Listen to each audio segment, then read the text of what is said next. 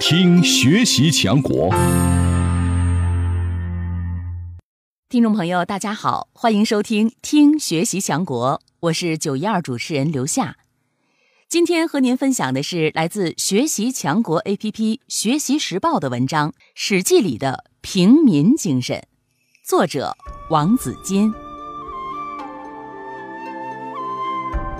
史记》原称《太史公书》。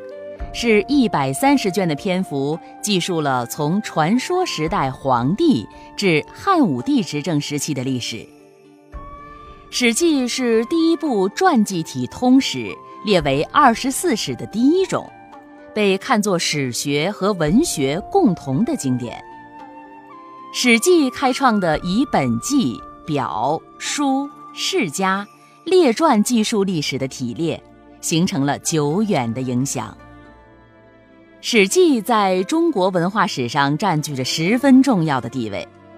班固在《汉书·司马迁传》中也赞赏司马迁博物洽文，其书驰骋古今。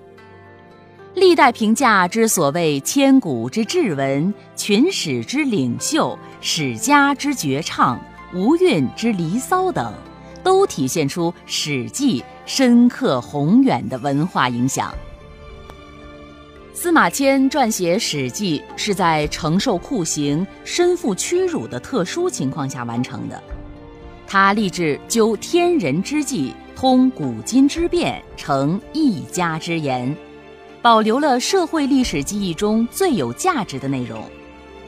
对于殷商史事，少有其他文献提供相关内容，而千百年之后甲骨文的发现和研究，以及考古诸多实证。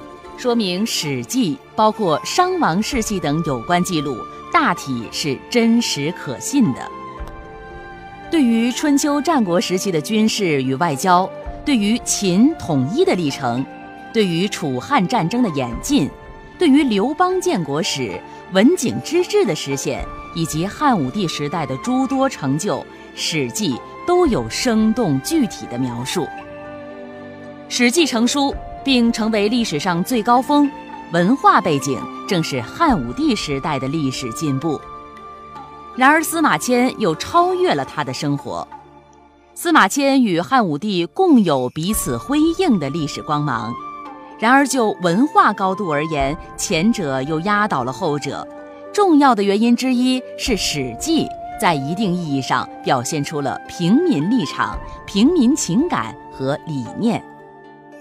对社会普通人群的关心是《史记》最突出的文化特色。司马迁在《史记·太史公自序》当中表述了自己早年的经历，曾经回顾在年十岁则通诵古文之前，就有耕牧河山之阳的劳动实践。司马迁童年体验过牧耕的劳动生活，使得他与劳动群众能够情感接近，心灵相通。《史记》以平民的精神表现出来的文化优势，超越千古群史，成就了中国史学公认的经典。老子说：“强大处下，高以下为基，大者宜为下。”司马迁正是立足为下处下的立场，占据了史学学术的制高点。《史记》的平民精神体现出对历史真实的看重，显示历史判断的公正，也表现了史家的开明与智慧。感谢收听今天的《听学习强国》，今天和您分享的是来自学习强国 APP《学习时报》的文章《史记》里的平民精神，作者王子金，我是刘夏，下次节目再会。